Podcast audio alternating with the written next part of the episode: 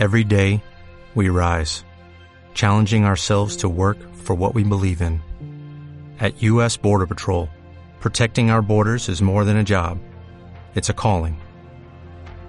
Agents answer the call, working together to keep our country and communities safe. If you are ready for a new mission, join U.S. Border Patrol and go beyond. Learn more at cbp.gov/careers. 385 grados. Periodismo en análisis, visión y liderazgo. Te invitamos a que escuches Caballo de Troya, análisis político con Arturo Juárez, Edgar García y Jaime Montiel, todos los jueves a las 8 de la noche por la 385, la radio exterior de Tlaxcala.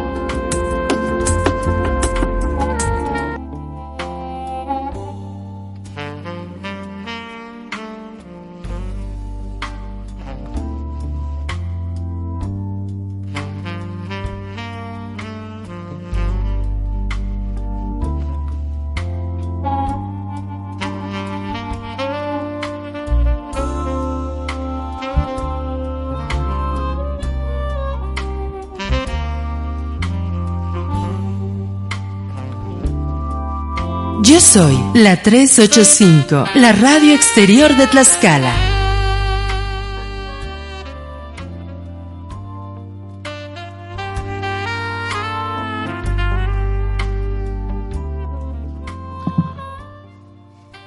Hola, ¿qué tal amigos? Buenas tardes. Pues hoy me toca ser el llanero solitario aquí en el programa de Caballo de Troya. Mis compañeros vienen ahí retrasados en el camino, pero bueno, tema muy interesante hoy, un, un jueves calientito, estamos en, los primeros lunes, martes, miércoles, jueves, cuatro primeros días de campaña gobernador y apenas empiezan los robos de sombra, ¿eh? muy, pero antes de empezar hay un, hay un tema ahí que me gustaría, un servicio social desde acá, desde los micrófonos de la 385, buscan alumno de Lita que desapareció camino a Puebla, se llama Uriel Muñoz, Dice Uriel Muñoz Rosete, vecino de la calle Unión Sur del municipio de Chautempan, es buscado por sus familiares veo que desapareció en el trayecto al estado de Puebla. Hasta el momento se desconoce si llegó a la central al caminera Capu o se bajó en el camino.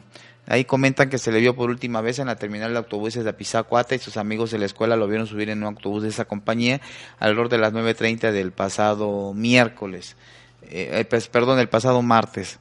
¿No? Entonces, ahí si alguien sabe de este muchacho que tiene cerca de 21 años, es estudiante del Tecnológico de Apizaco, ahí están sus fotos ahí en el, en el Face de 385 y para que pasen informes, ¿no? ¿Cómo empiezan las campañas políticas? Yo creo que calientitas. Los candidatos arrancaron eh, el PRI con Marco Antonio Mena, Lorena Cuellar a, frente a Palacio de Gobierno, y el candidato del, del Partido de la Ciudadana, Felipe Hernández, también iniciaron en los primeros minutos, no quisieron desaprovechar ningún minuto para estar ahí, ahora sí que aprovechando todos los espacios que puedan, ¿no? Eh, ¿Cómo fue el discurso? Básicamente Lorena Cuellar inicia con un acto simbólico, ahí por ahí me comentan un, un argentino que se dedica a, estas, a este, este, tipo de motivaciones, prendiendo veladoras de la esperanza, veladoras así en frente a Palacio de Gobierno, exactamente abajo del despacho de, de Mariano González Arur, gobernador priista, eh, a, quien, a quien piensa o aspira a suceder Lorena Cuellar, un discurso duro, un discurso radical podríamos decir, ¿no? Pero ese fue el tema, eh, que acabar con los gobiernos corruptos, como le llama Lorena Cuellar, eh, parte de su política, yo creo que va a ser parte de su estrategia, endurecer el discurso conforme avance la campaña en contra de la administración priista, ¿no? Muchos analistas políticos han, han, han dicho que, que puede ser una estrategia no tan adecuada al momento de que pues el gobernador Manuel González Arús, él ya tuvo su tiempo, él ya fue gobernador, está por salir, y el que está en la boleta es Marco Antonio Mena, ¿no? El candidato con una alianza de cuatro partidos, una alianza sólida. Entonces, pero bueno, cada equipo de campaña es respetable su, su, su propuesta. No se trata de criticar, se trata solamente de hacer análisis. ¿Qué está pasando ahí, no? ¿Qué, ¿Cuál es el, la, la estrategia que llevan a cabo? Básicamente ese es el discurso de Lorena Cuellar. Eh, fue un robo de sombra, podríamos decir, frente a Palacio de Gobierno, con sus seguidores, más o menos hay una eh, número de seguidores que, la siguieron, eh, acompañado no, no acompañada de figuras nacionales ni, ni figuras destacadas, fue un acto así simbólico, podríamos decir, con las veladoras prendidas y la luz de la esperanza, ¿no? Eh, ayer, ayer eh, Lorena Cuellar encabezó un acto masivo ahí en, en Apizaco, un acto masivo que trató de mostrar músculo, el músculo que tiene, por ejemplo, este partido, y dio un decálogo ahí de lo que van a ser sus acciones principales de Lorena Cuellar.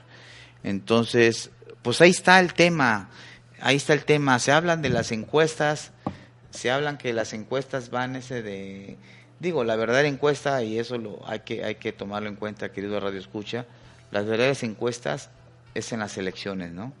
Acá se puede decir mucho que vas a la cabeza, que llevas 20 puntos, 30 puntos, que ya prácticamente eres gobernador, pero pasan muchas cosas.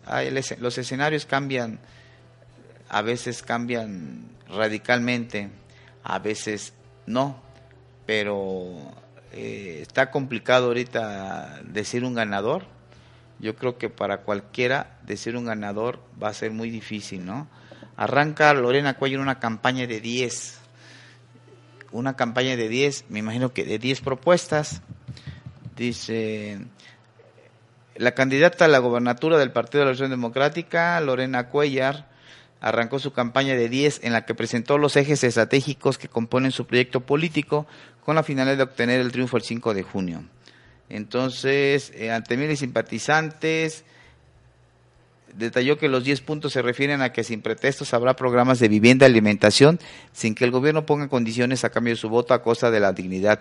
El segundo eje se refiere al acceso a la salud con consultas y medicinas gratis, así como médicos que den servicio hasta la puerta de los ciudadanos, que por cierto fue criticada ahí por la candidata del PAN que dice que, que es inconcebible que prometas médicos en tu casa, ¿no?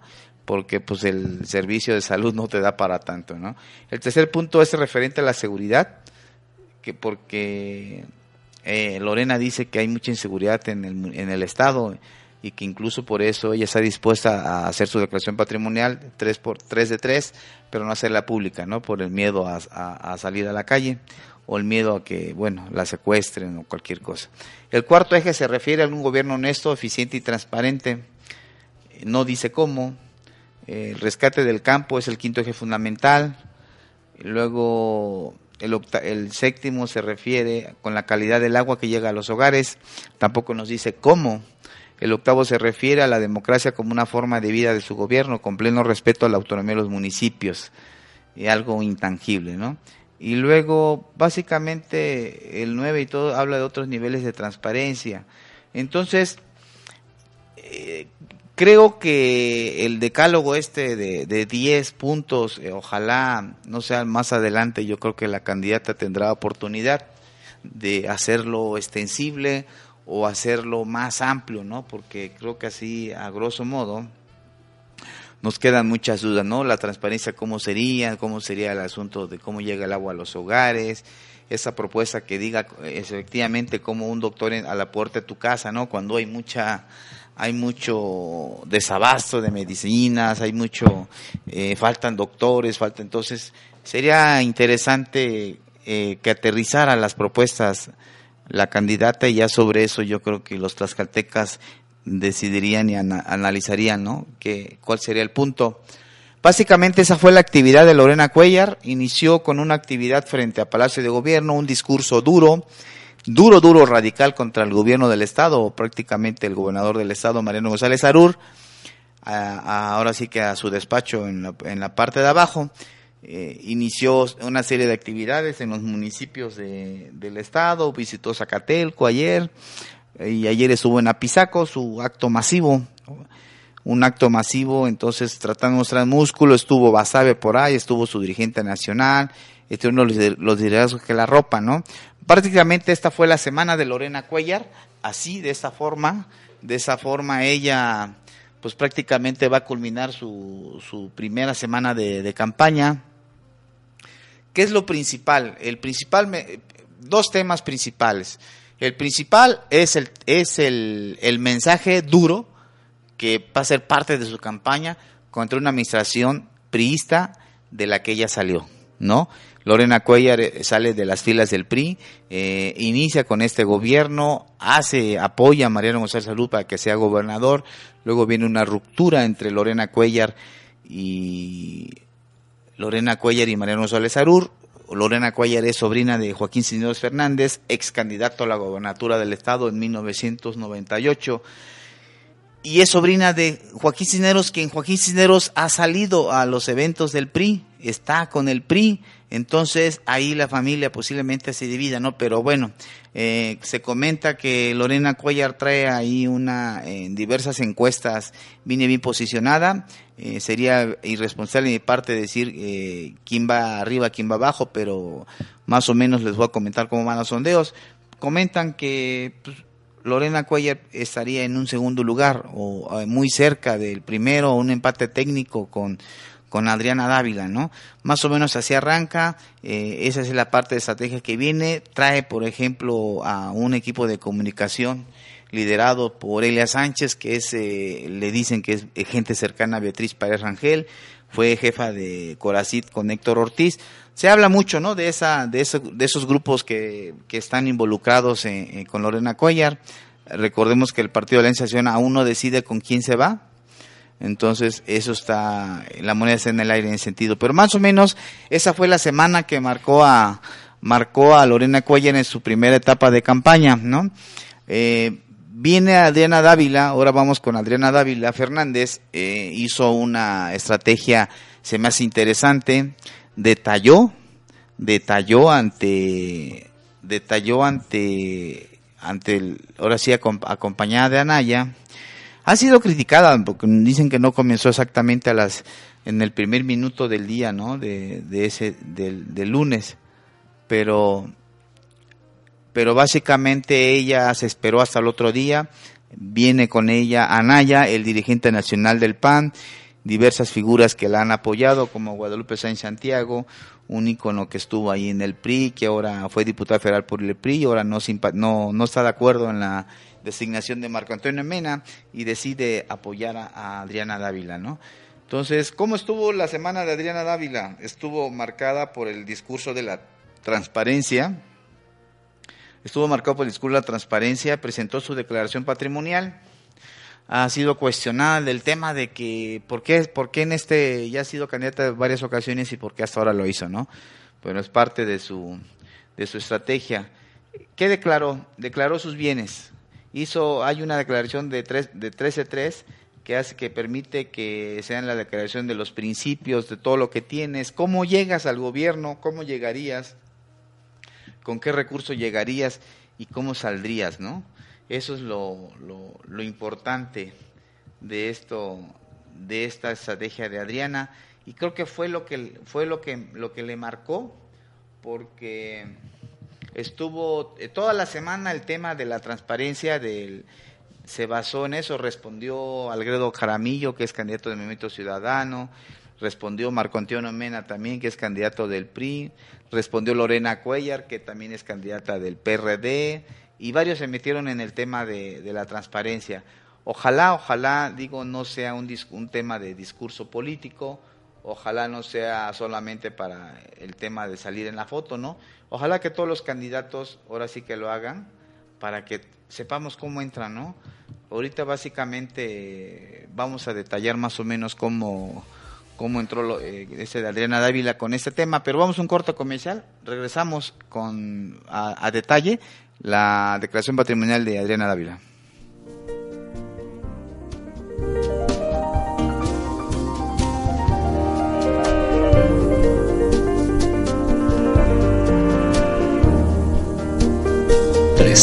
385 grados.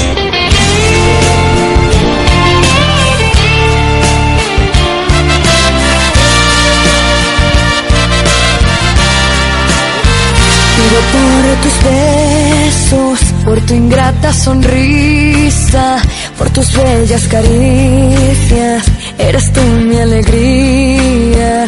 Pido que no me falles, que nunca te me vayas y que nunca te olvides que soy yo quien te ama espera, que soy yo quien te llora, que soy yo quien te anhela, minutos y horas, me muero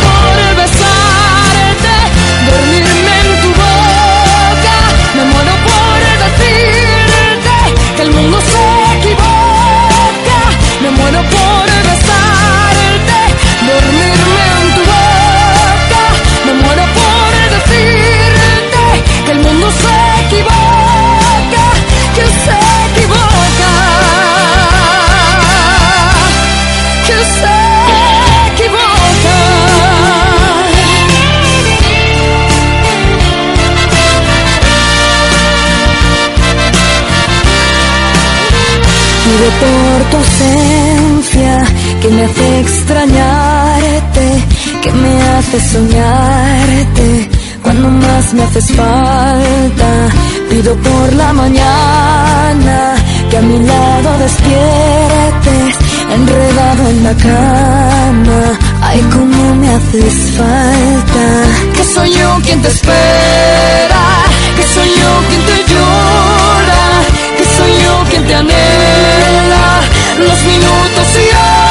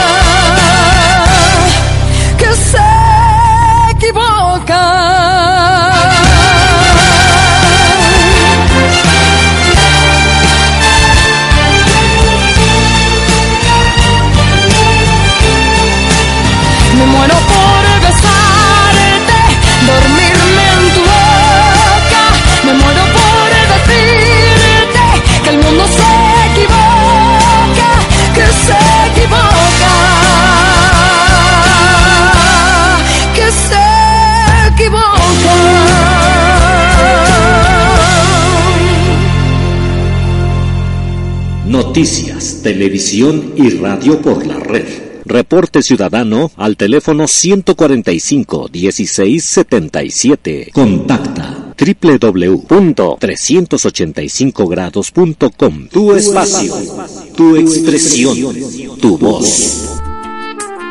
Te invitamos a que escuches Caballo de Troya, análisis político con Arturo Juárez, Edgar García y Jaime Montiel todos los jueves a las 8 de la noche por la 385, la radio exterior de Tlaxcala.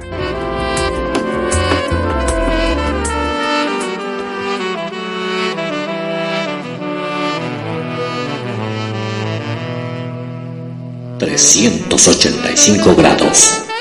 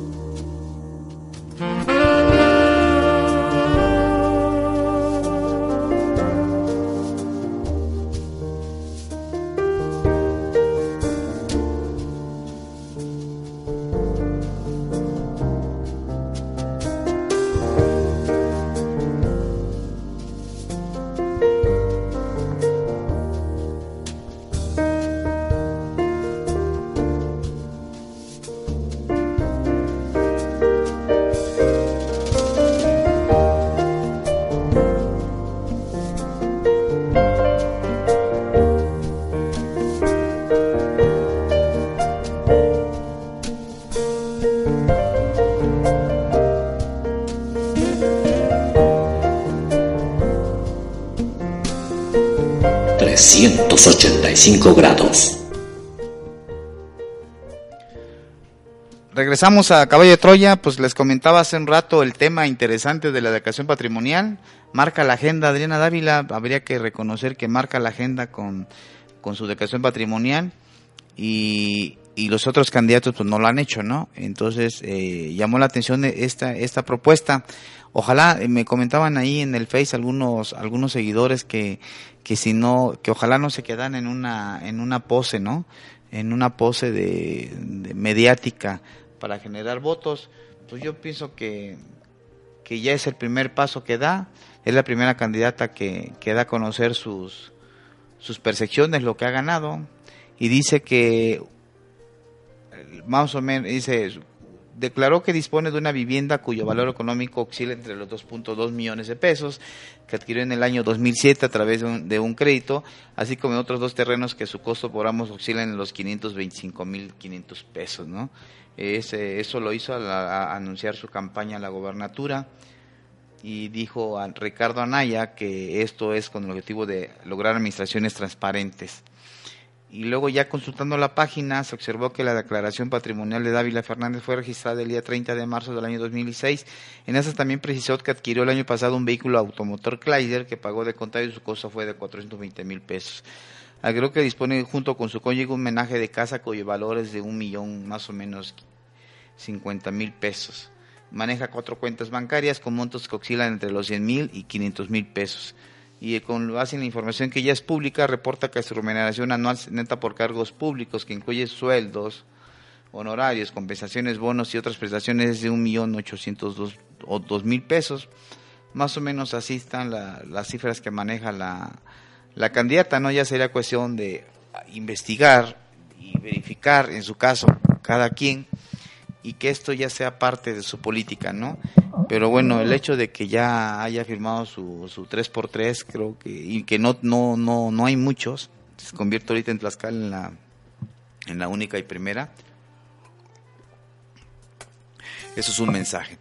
Pues así fue, así inició su semana Adriana Dávila con Ricardo Anaya, eh, después de la declaración de que ya presentó su iniciativa, bueno, su, su declaración patrimonial 3x3, la de interés y todo eso, salió, ahora sí que salió, básicamente, valga la redundancia, ahora sí que agarró las calles y se fueron a pegar la propaganda de su campaña, ¿no? De que ya es tiempo de, de Adriana Dávila.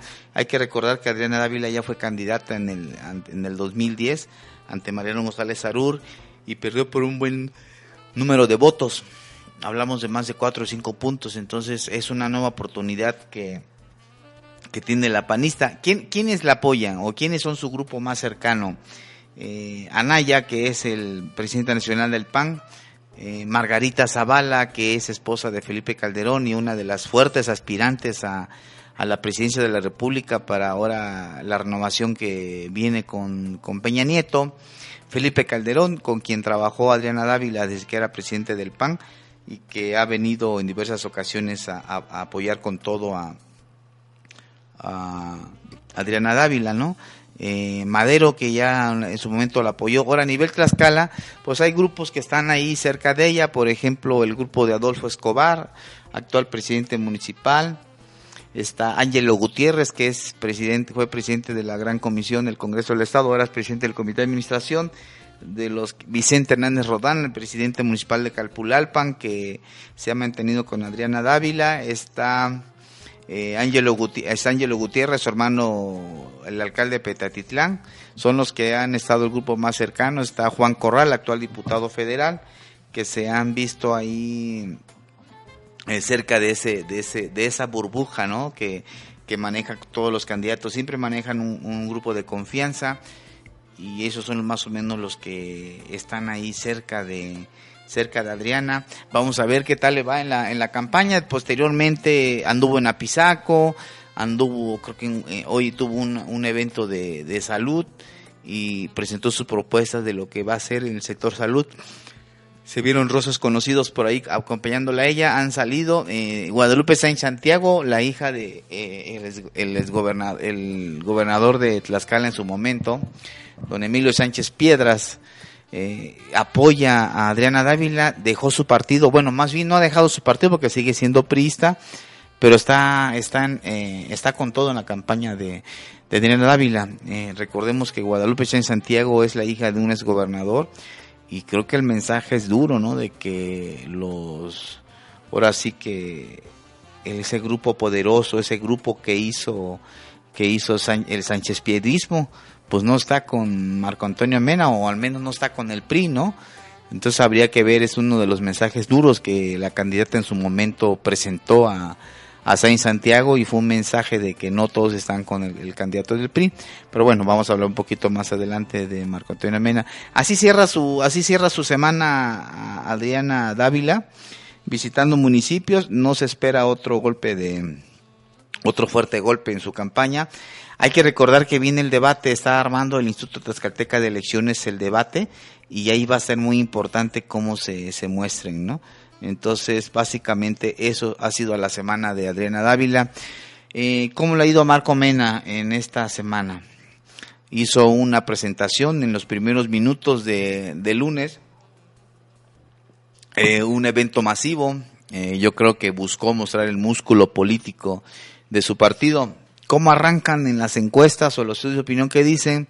Muchos han dicho que el PRI va a la cabeza en, en los estudios de opinión como partido, pero que al, meter la percepción de, imagen personal, eh, comentan que Adriana, Adriana Lorena van en el 1 y 2 y que viene Marco Mena en un tercer lugar. Bueno, pero digo, es cuestión de, se cae en el terreno de especulaciones, ¿no? Porque todavía falta mucho. No es mucho tiempo, dos meses, pero todavía falta, llevamos una semana de, de ocho semanas, llevamos una que va a cerrar apenas mañana viernes. Entonces, eh, los escenarios cambian. Eso es muy importante que quede permeado en la opinión pública eh, o nuestros radioescuchas. La, la, percepción cambia, ¿eh? los equipos se encargan de... Si alguien comete un error, le cuesta. Si alguien no comete errores y va, va bien y es una estrategia acertada, y, va a ser muy importante los mensajes que manden a, al, electorado, ¿eh? Una, sociedad ávida de mensajes, una sociedad ávida de, de esos cambios que se da. ¿Por qué Tlaxcala ha sido la alternancia? O sea, ¿por qué? Eh, así, hemos sido laboratorio político, ¿qué ha pasado?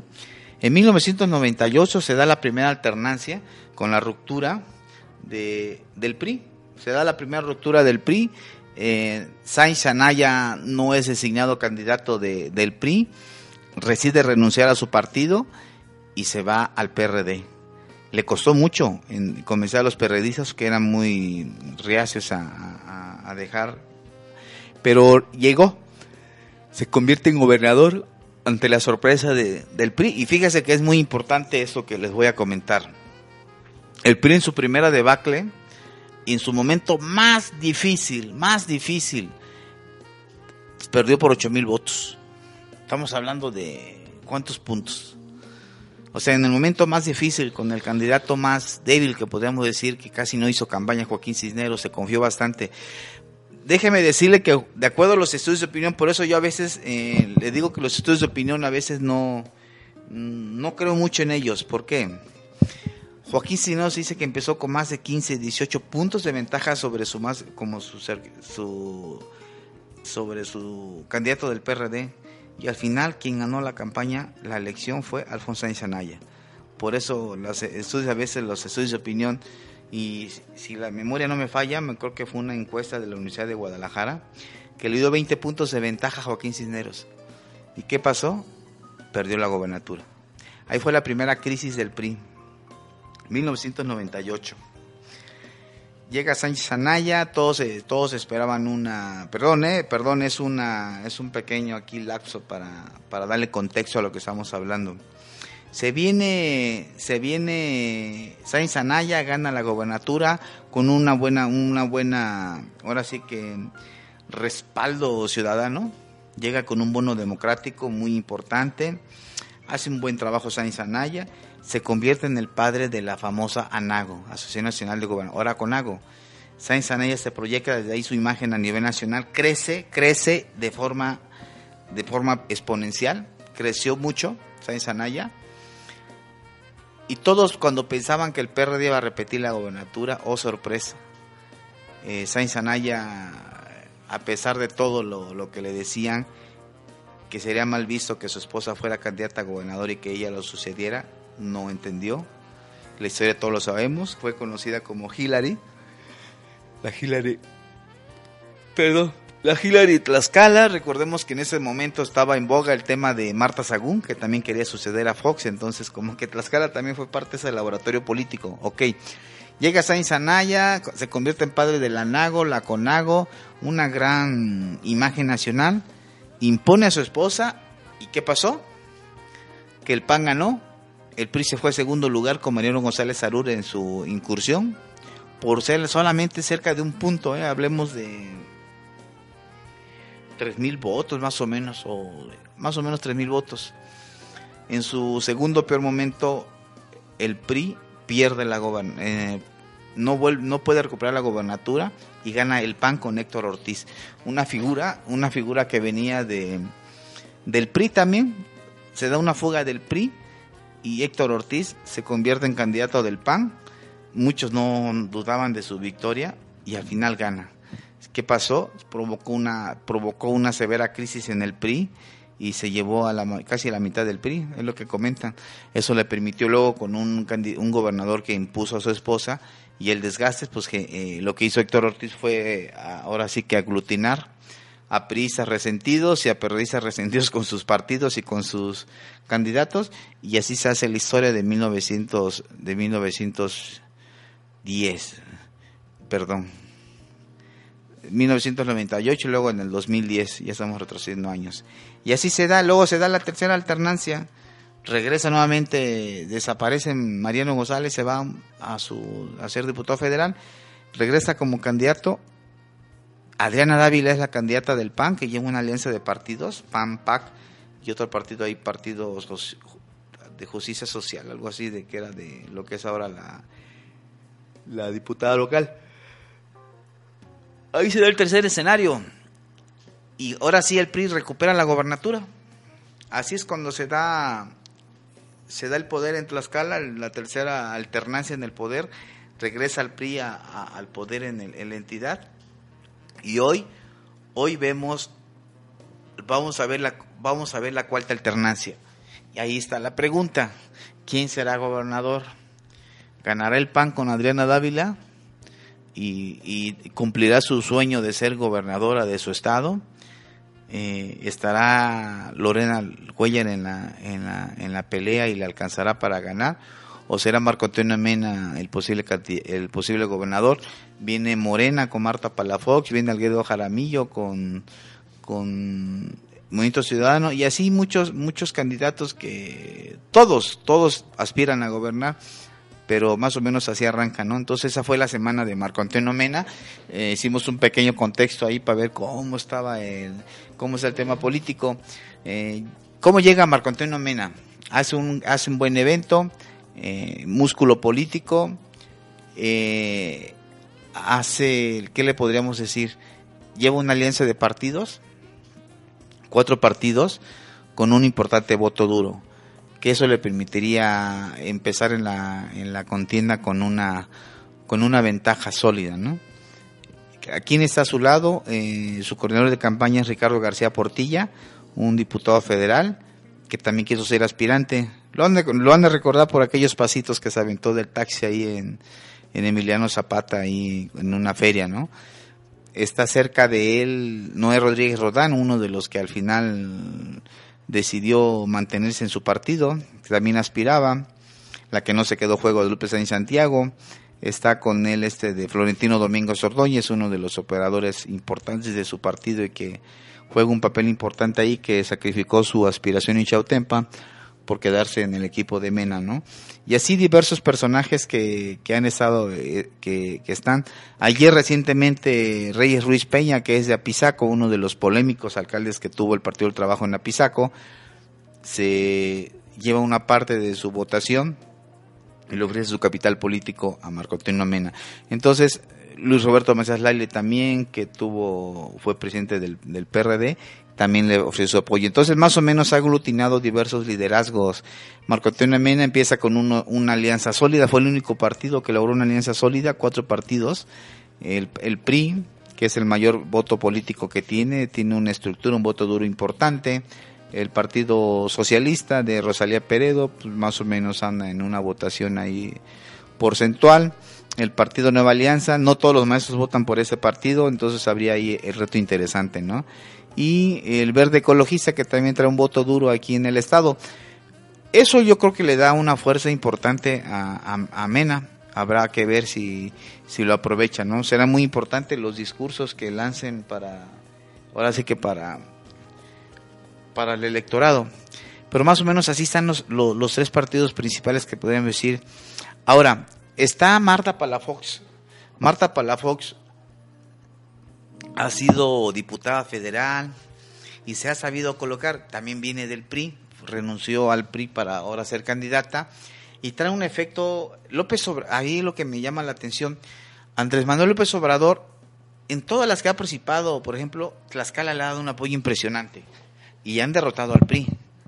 Eh, con Francisco Lavacida cuando fue candidato a la presidencia, eh, López Obrador tuvo un muy importante y derrotó a Lavacida en Tlaxcala.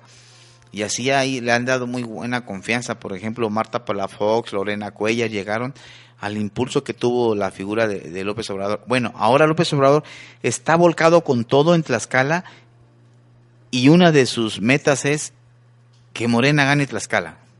¿Le alcanzará? No sé. Habrá que ver eh, la estrategia que trae el trae ese de la propia candidata Marta Palafox, pero es un yo les comentaba ah, en una plática informal con amigos que es muy difícil en las encuestas ver cómo va a estar eh, Marta Palafox o el efecto de López Obrador, cómo medirlo. Yo creo que es muy difícil medirlo, ¿no? Entonces, será muy interesante cómo se mueve eh, el efecto López Obrador en Tlaxcala. No sabemos cómo lo cómo sería, pero va a ser muy muy difícil. Entonces, es un efecto muy difícil de pronosticar, pero se mete se mete a la pelea López Obrador en Tlaxcala y va a ser va a ser una una buena, una buena esa de estrategia, yo creo, porque hay que recordar que siendo lo de los estados que varios tuvieron elecciones, prefirió Tlaxcala y ha venido mucho Tlaxcala. Ah, por cierto, está aquí conmigo Jaime Montiel, que acaba de llegar el señor como, como es jefe. Estamos hablando de los escenarios, ya hablamos de Adriana, ya, ya, hablamos de todos. Les digo que el efecto de López Obrador, ¿cómo medirlo? Pues es, eh, de suyo, López Obrador es el más importante en Tlaxcala. ¿Le alcanzará para ganar la gobernatura? No, no, no. Yo creo que, el trabajo que haga eh, alcanzará 70, 60, 70 mil votos Morena. Y a eso estamos este, viendo en la proyección que hemos hecho eh, de, la perspectiva electoral. Este, está y, de acuerdo a sus números y a sus votos, ¿no? Sí, tiene, tiene presencia, ha estado muy, muy de cerca de Marta Palafox, ha venido infinidad de veces. En su apertura de campaña estuvo en tres municipios. La gente le está, todavía le está respondiendo a, Andrés Manuel, ¿no? Pues no le alcanza. No, no, yo creo que no le alcanza esa, o meterle un susto a alguien. En esa condición. Pues eh, yo en ese sentido eh, le quita votos a la izquierda, ¿no? O sea, realmente... Y hay una disputa por el voto a la izquierda, ¿no? Por ejemplo, tenemos a Lorena Cuellar en el PRD, al Gredo Jaramillo, Movimiento Ciudadano, que viene de Morena, también del PRD. Del PRD, el Gredo salió del PRD. ¿Y Federico Barbosa quién le va a quitar votos? Federico Barbosa, pareciera que es un handicap que lo mandan a, ver a quién ¿Será? pulverizar. Sí, yo lo veo así, pues no, ¿con qué condiciones? Sí, bueno, Federico Barbosa, hay que recordarle al auditorio, fue uno de los viejos priistas que en su momento tuvo un gran liderazgo en su partido, una figura con Álvarez Lima, fue secretario de gobierno. Y pudo haber sido candidato, ¿no? Pudo haber sido candidato, no fue, no le tocó. No, lo, bueno, no lo dejaron pasar. Eh, es que quien corretea la liebre a veces no la alcanza. Y ahora la alcanzó, pero. ahora la alcanzó, pero con un partido de reciente creación. El PES. El PES, Encuentro Social, que está apenas conformando su capital político con los este, cristianos, ¿no? Principalmente. Eh, hay una situación muy eh, rara en ese sentido. Yo lo veo como un, una bombita que lanzan por ahí. Eh, esperemos que no le levante la mano a alguien, ¿no? Alfredo Jaramillo Alfredo Jaramillo, bueno, él tiene su inició propia... sus actividades de forma discreta, sin tiene- grandes pero además eventos. tiene su propia personalidad, ¿no? Él, él es eh, aguerrido, es eh, entrona a la, a la situación. Yo creo que Alfredo Jaramillo Yo veo que tiene carisma en algunas termina... partes de la sí, región. no, además en el sur tiene su capital. Tiene su capital, eso es indudable. ¿A quién le quita votos? Al PRD, ¿no? ¿Será? Sí, sí, naturalmente. Me llamó la atención también Jacob Hernández Corona. Inició en, un, en un templete improvisado, sus lonas la agarra su propia gente. Además, o sea, fueron muy contrastantes lo- los inicios de campaña, ¿no? No, no, tremendamente contrastantes, pues eh, el dispendio de recursos que, que han hecho eh, los partidos eh, grandes e importantes en Tlaxcala, pero también, bueno, el, el- el asunto de convencer con discurso tiene que ser un discurso con proyecto de Estado, ¿no? Y, y con todo respeto para los candidatos, no he escuchado un proyecto de Estado, ¿no? La Por única, ejemplo- la única que tiene esa, esa visión pareciera ser que es Adriana, ¿no?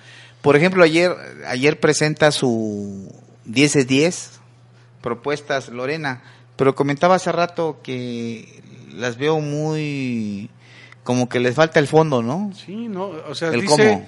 dice el cómo, pero ahora con... hay No, que no, no, decir- no dice el cómo. Dice el con qué. Dice con qué, pero no dice cómo, lo va a hacer. Cómo, cómo lo va a hacer. ¿No? Entonces es una cuestión... eh, Adriana Dávila no fue una pose de dar su decreto patrimonial. sí, no, no, no, yo creo que tiene muy claro lo que es la, la, la gubernatura, ¿no? Si hacemos un recuento de todos los candidatos, ¿quiénes han salido del PRI? ¿Quiénes no han salido del PRI? Adriana, Creo que Adriana es la única, ¿no? ¿O quién más? eh, Dilberto. A ver, vamos por nombres. Lorena Cuellar, Lorena del PRI. del PRI. Del PRI. Eh, eh, Jacob Hernández Corona. del Jacob, del PRI. PRI. Federico Barbosa. Federico Barbosa, del del PRI. PRI. Eh, Ma- no, Marta Marco Palafox, Mena. del PRI. Marta Palafox, del PRI. Marco Mena del PRI. Marco Mena, del PRI. Llevamos cinco candidatos, de ocho. ¿Quién más? Pues eh, falta Adriana, bueno, es Adriana, panista. Panista, Seis. Edilberto Algredo Jaravillo, Es el PRD, periodista. siete. Y ¿quién nos falta? ¿Quién, ¿De quién nos falta? ¿Quién nos falta? ¿Quién nos falta? ¿Quién nos ¿Qué falta? tan importante es? que se nos olvida. Pues así está más o menos, le digo que así arrancaron las campañas. Una Lorena Cuellar frente al Palacio de Gobierno, simbólicamente bajo el despacho del que quiere suceder, quien dice que le hizo la vida imposible y la hizo, la hizo abandonar el PRI. Dos, a- eh, Marco Mena arrancando también en los primeros minutos con un evento político tratando de mostrar músculo, poli- músculo eh, con un discurso de que no hay que hay que hay que destacar no le mereció Mariano González Salur ya abandonó el discurso de la continuidad está tratando de hacer su propia figura válido justificable Sí, indudablemente. ¿No? Pero bueno, ahí ya vienen los grupos, ¿no? ahí vienen los grupos El, el qué, qué grupos está atrás de quién, ¿no? O sea, realmente se está mm, haciendo uh, una situación. ah nos faltó Felipe Felipe. porque es el tercer candidato que hizo su también su inicio de campaña que por cierto parecía que el candidato era Serafín Ortiz porque fue el que dio el mayor discurso y Pareciera. bueno ya conocemos el estilo del doctor Serafín razón se ¿no? nos olvidó. Felipe Hernández, el otro que, Mi amigo Felipe que del dice ser campesino del pueblo, inició su Pero además, campaña además, de eh, forma... además es, es de cuna humilde. Cuna humilde, ¿no? Y ha sabido y ha logrado establecer una condición eh, académica importante. Esos tres candidatos se iniciaron en los primeros minutos del lunes. Le sigue Adriana Dávila al día siguiente con su declaración 3x3 que le decíamos hace rato, quieran, eh, quieran o no, marcó, marcó un poco la agenda La y obligó a los otros candidatos, obligó a los otros candidatos a, a- seguir ese que discurso. Sin tanto ruido viene pian pianito. Bien pianito. Se le ha criticado que, que no aprovechó los primeros minutos y que hubiera hecho otro evento. Bueno, pero eso ya es parte de su estrategia de los Sí, candidatos. Claro, ¿no? la estrategia política no es eh, los masivos. Yo que veo de los masivos, ¿qué te representan los masivos a ti como candidato? Pues un ¿Te gasto. garantizan, te garantizan No. votos? Tiene que ser una situación ya a ras de piso, ¿no? Con estar con la gente en contacto. Y no les da tiempo, hay que ser honesto, Sí. no le da tiempo a ningún candidato visitar todas las casas, ni tocar todas las casas. Por eso hay equipos de campaña, por eso, hay campañas ¿no? sin Por candidato. eso las y con- estructuras pues sí. que se tienen o que ya deben de estar Perdóneme, en este que aquel candidato que me diga que ya visitó casa por casa. No, no hay tal. No le creo. No, no le alcanza, pero además tiene que hacer, o ya deben de tener sus equipos conformados, ¿no? Ya hablábamos de los equipos eh, de, de primer nivel, el del cuarto de guerra, pero ya la estructura a pie eh, es otra la estructura electoral. El PRI tiene una estructura, indudablemente. De lo que sea, los cuatro partidos tienen su Su estructura. estructura. Y va a ser muy importante las estructuras en las Claro, votaciones. porque además eh, que el éxito de la elección va a ser en la movilización. ¿De qué te sirve que en las encuestas lleves 10 puntos? Te- bueno, es una Si fotografía el de día de la ¿no? si el día de la votación no votan. Es, es un parámetro que toman los candidatos. Ahora, ¿no? ¿por qué? ¿Por qué? Porque en las encuestas dicen, ¿quién es la más conocida? No, pues fulana de tal o fulano de tal. Pues no ayuda mucho. Eh, ayuda en relación a ver cómo está posicionado Percepción. ¿no? Nada más. O sea, no, no, pero además, bueno, ahora ah, las encuestas tienen que ir dirigidas al, al electorado diciendo qué propuestas son las que te parecen mejores de los candidatos, ¿no? Y ahí vamos a ver eh, con realidad quién está posicionado en un eh, proyecto de gobierno y un proyecto de Estado, ¿no? Porque Tlaxcala necesita un proyecto importante, ¿no? De Así es. continuidad o no de continuidad, de lo que quieras, pero necesita un proyecto. Los tlaxcaltecas tenemos que estar ya a la vanguardia. Tenemos Puebla, tenemos Pachuca, Hidalgo, pues, eh, ha crecido enormemente y Tlaxcala seguimos en la misma Igual. condición. En la misma condición. Tlaxcala y Puebla. Somos un estado de primera. Sí, porque ya metemos segunda y estamos en, Eso. en otro lado. Así empezaron los tres candidatos, del, podríamos decir, de los partidos eh, que le apostaron a los primeros minutos. Le sigue le sigue Adriana con una declaración patrimonial que está ya, ya, ya le leímos hace rato qué es lo que tiene. Pero que marcó, marcó. marcó el discurso agenda, porque ¿no? respondieron los demás candidatos, ¿no? Lorena Cuellar dice, estoy dispuesta a hacer mi declaración, pero no Sí, hacer, pero no, no pero presumirla, ¿no? Pero además, además, pues estoy dispuesta, hazla. O sea, también en ese yo sentido. creo que es un buen parámetro porque yo creo que todos debemos saber qué tiene, ¿no? ¿Qué tiene cada quien? ¿Cómo entras y con cuánto sales? ¿Por qué? Porque nosotros como servidor público luego te obligan a, a hacer tu declaración, cómo entras, una intermedia y la final. Y eso dices, bueno, ya sabes cuánto tienes, cuánto con cuánto saliste. Sí, cada año se hace ¿No? la declaración patrimonial eh, que se presenta en la y tienen derecho a ganar un salario in- in- importante, tienen derecho a comprar lo que tengan que comprarse, pero digo, eso es la parte de que hizo Adriana Dávila. No sé si la sigan los demás. Eh, por ejemplo, Mena dijo que, que está dispuesto, que sus funcionarios serán obligados a, a su declaración patrimonial, pero bueno, alguien Habla que- de los funcionarios. alguien tuvo que haber dicho al candidato que, que eso ya está previsto en la ley, ¿no? Sí, por supuesto, eso pues digo, es eso ya es básico para poder conformar el gobierno. ¿no? Pues sería interesante, o sea, sería interesante que cada quien supiera cuánto tiene Mena, cuánto tiene Lorena Cuellar, cuánto tiene, quién tiene más casas, cuánto han hecho a lo largo de su vida. Digo que es válido, ¿no? No, no, no, pues el, el trabajo ah, se tiene que corresponder en algo, ¿no? Y el patrimonio que tenga cada uno respetable, sin lugar a dudas. Tampoco eh, irse a la yugular por esta situación, ¿no? Que estamos demostrando, pues, transparencia. Transparencia. Pues sería, ahora sí que si ya dio el paso una candidata, pues que den los ocho el paso. No pasa nada. Quizás este, la, la premura o la, eh, ¿cómo te puedo decir? La, la, la intuición que tuvo, intuición que tuvo Adriana de hacerlo, pues sí pegó y permea en la población. Ya supuesto. adrianista. tú. No, no, real- realmente eh, hay que ir midiendo cómo está, ¿no? La otra vez me decías que parecía el, el vocero de, de Marco, ¿no? Digo, es, es una condición que yo veo, que analizo y que estamos eh, viendo que la población en qué sentido se está moviendo, ¿no? Eso es lo que, lo que yo planteo. Ok, pues así, así, así fueron las campañas ahorita. Vamos a llegar mañana al primer viernes, primeros siete días de campaña. que nos esperan siete semanas todavía. Sí, todavía es, es, es- pareciera largo, pero es un tramo muy corto, ¿no? Pues amigos, prácticamente nos despedimos, son las, las 9.12, 9-13. 9.13. Ahora sí que ya llegó tarde mi amigo Jaime, pero... Un poquito Un tarde. poquito tarde, pero ya. Pero ya sin sueño. Hoy sacamos ya el- el- el- este programa de Caballo de Troya. Síganos, síganos, eh, Caballo de Troya, ya próximamente estará por ahí otros espacios que estamos buscando y, y ojalá, ojalá nos siga brindando esa confianza para que sigamos hablando de análisis político. ¿Qué pasa? La próxima semana ya le diremos el balance de las, las declaraciones más importantes Eh, ahorita nos quedamos con la semana que para nosotros yo creo que la panista marca una semana interesante. Veremos si los demás candidatos siguen. La próxima semana, eh, por el veintitantos, viene el primer debate de candidatos al gobierno del estado que ya está armando Ahí en vamos a ver de qué están hechos cada uno, ¿no? Ojalá sea un formato que se permitan críticas, ¿no? Sí, sí, sí. Además, pues tiene que ser un formato, eh, no como en Estados Unidos precisamente, pero Me, hubiera- pare- me hubiera gustado ver a un Jorge Moreno ahí, pareciera... bronco como es, ¿no? Sí, sí, realmente eh, pegándole al sistema. Que ya impugnó, ¿eh? Les anunciamos que ya impugnó y, y si posiblemente de la- le dan la razón, tendríamos nueve candidatos a gobernador. en un estado donde el padrón electoral es de 836 mil más menos, donde en esta elección votará del 56 al 60%. Eh, Pues así están las está cosas. muy interesante. Así están las cosas, estimados amigos. Nos vamos, nos despedimos. Acuérdense que mañana es viernes, fin de semana, no, no tome muchos y, y sale a la calle. O no tome. O no tome. bien. Y si toma, no maneje, pide un taxi mejor. Gracias, hasta Muchas la gracias, próxima. Hasta luego.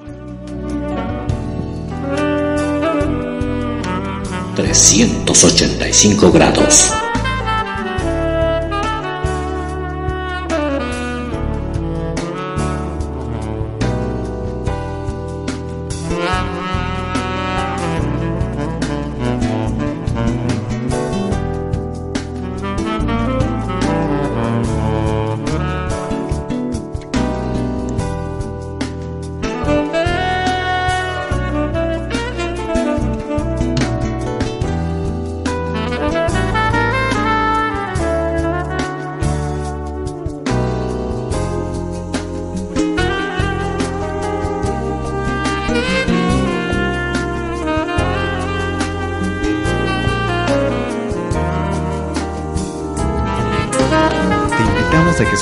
Caballo de Troya, análisis político con Arturo Juárez, Edgar García y Jaime Montiel todos los jueves a las 8 de la noche por la 385, la radio exterior de Tlaxcala.